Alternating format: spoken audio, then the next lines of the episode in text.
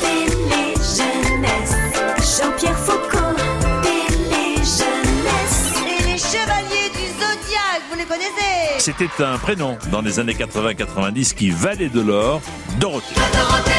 L'idée, organiser un club ensoleillé où tous les enfants de 6 à 14 ans, captivés devant leur télé, abandonnent leurs 4 heures et oublient de faire leurs devoirs, tout remettre au lendemain, sauf le club Dorothée. Télé-jeunesse.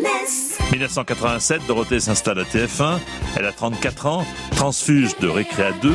Son petit nez retroussé, ses yeux qui plissent sont familiers des téléspectateurs. Rappelez-vous, Dorothée était la speakerine des grands avant de devenir la copine des enfants. Voici pendant 10 minutes un court-métrage qui a pour titre L'éco-visuel. Nous vous tiendrons informés de la suite du programme tout à l'heure. Et maintenant, dans un décor de vacances et de soleil, voici le club Dorothée.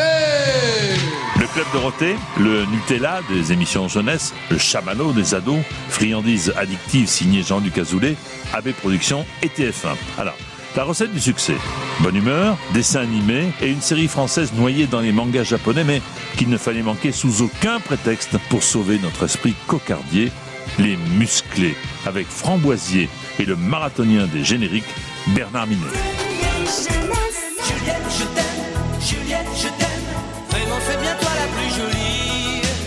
Eh oui, c'était ça, le club Dorothée. Juliette Je t'aime, les chevaliers du Zodiac, Dragon Ball, le tout entrecoupé d'un concours de blagues carambar signé Jackie et Corbier. Et les Silver Rose, vous aimez toujours? Inutile de vous demander si vous aimez le Bioman 2 1997, rideau, pas de pitié pour les croissants.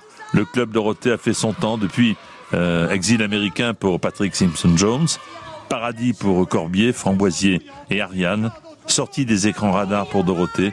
Seul Jackie Jakubowicz s'active encore sur euh, IDF1, chaîne TNT, dans Jackie la plus propre et qui se souvient de la formidable aventure du club Dorothée. Je dirais que c'était des moments très forts de ma vie, quoi, parce que c'était 10 ans où on- c'était une vraie famille, qu'on était ensemble jour et nuit, parce qu'il y avait des tournages qui se terminaient à 3h, 4h du matin. C'est une période qui a énormément compté pour moi et une émission qu'on a portée très très haut et j'en suis fier. Euh, voilà.